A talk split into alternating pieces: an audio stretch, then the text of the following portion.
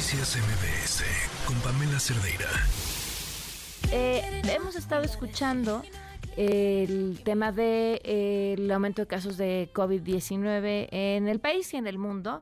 Eh, los números que reportaba Manuel en el primer este bloque de, reporteros eh, hablaban de ciertos lugares específicos, eh, saturaciones en ciertos hospitales específicos, y estamos hablando de em, Hidalgo, por ejemplo, mencionar algunos, no mencionaba la Ciudad de México.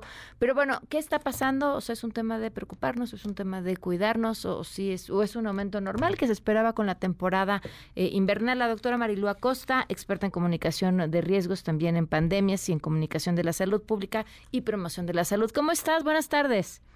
Hola, ¿qué tal? Buenas tardes. Pues también saliendo de tu propia racha, ¿eh? Eh, sí. oye, este, bueno, uno, ¿cómo sigues esperando estés mejor? Y dos, ¿qué decirle a la gente sobre estos datos que se han estado dando a conocer sobre COVID?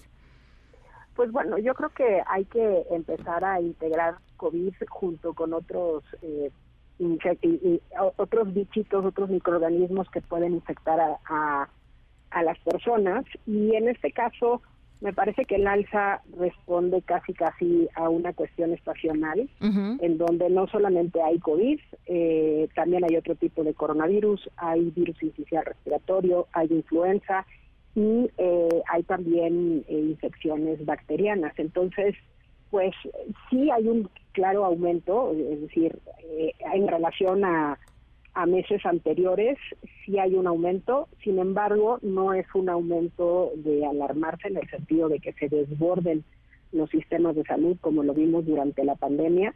Y de cualquier manera pues hay que continuar cuidándose y hay que usar lo más posible el cubrebocas, eh, lavarse las manos, ventilar los espacios porque todos estos virus e incluso las bacterias eh, que pueden dar también faringoamigdalitis o pueden dar cualquier otro tipo de infecciones respiratorias bajas, pues también se contagian por medio de gotitas de, saliva y por cuestiones de lugares encerrados que no se ventilen.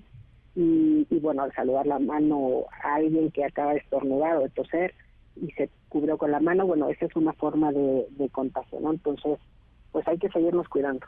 Pues ahí está la recomendación, no olvidar lo que ya habíamos aprendido o creíamos haber aprendido en el 2020 y, protegernos lo mejor posible. Marilu, muchísimas gracias, que te recuperes pronto. Gracias, hasta luego. Noticias MBS con Pamela Cerdeira.